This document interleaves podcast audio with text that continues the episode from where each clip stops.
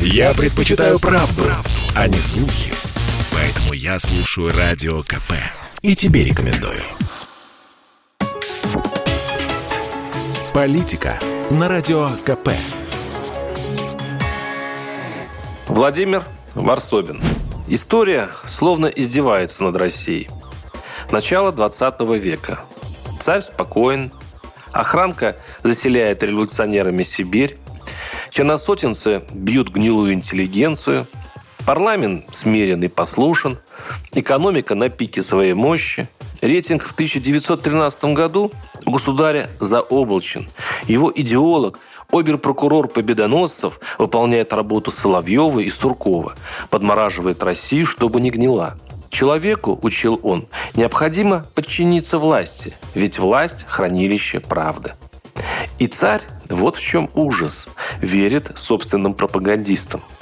Поэтому он только-только вступил в Первую мировую, дабы укрепить могущество России. И, казалось бы, расчет верен. Народ православный тогда, в 1913-м, готов отдать жизнь за государя. Император Николай II абсолютно умиротворен. Он стреляет из ружья ворон, уход из реальности. Знать не зная, что на самом деле происходит в настоящей России. Потому что докладывают ему специально обученные люди, исходящие из мысли «невыгодно расстраивать императора». На самом деле Николай и его страну погубили две вещи. Незнание собственной страны и, уверен, бессознательный страх, нежелание ее знать. Почему я об этом вспомнил? В эти выходные случился съезд «Единой России», и Владимир Путин заявил, «Считаю, что «Единая Россия» выдержала жесткую, открытую конкурентную борьбу и вновь доказала, что по праву является партией-лидером, партия народного представительства и парламентского большинства.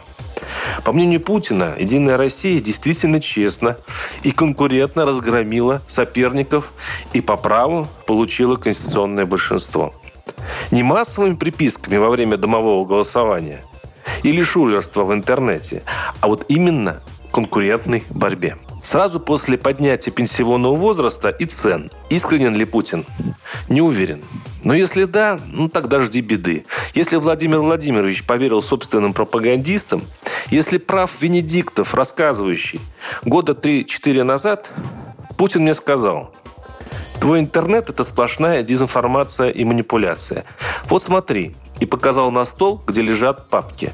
Каждая подписана генералом. Если меня обманут, а я принимаю на основе данной информации решение, от которой зависят миллионы людей, я могу погоны сорвать. А эти ваши ники, что вообще такое?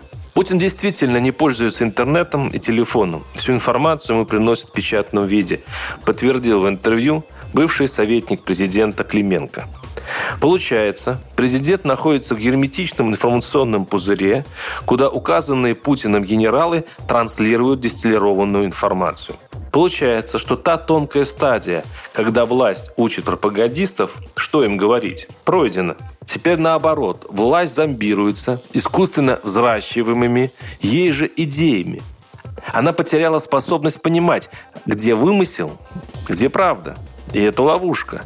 Если внутри этой сферы все кажется логичным и разумным, то снаружи чиновники в пузыре смотрятся странно. Там и глава Следственного комитета Бастрыкин, гоняющийся за Моргенштерном и за Оксимироном. Дичь законами об инагентах, аресты за анекдоты и карикатуры, мистический, старческий страх перед всем новым, резким и неожиданным.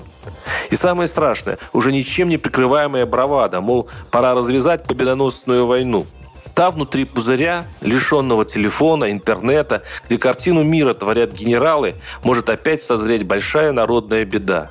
Оттуда изнутри о войне уже кричат специальные люди. О самом отличном моменте для атаки – Жириновский.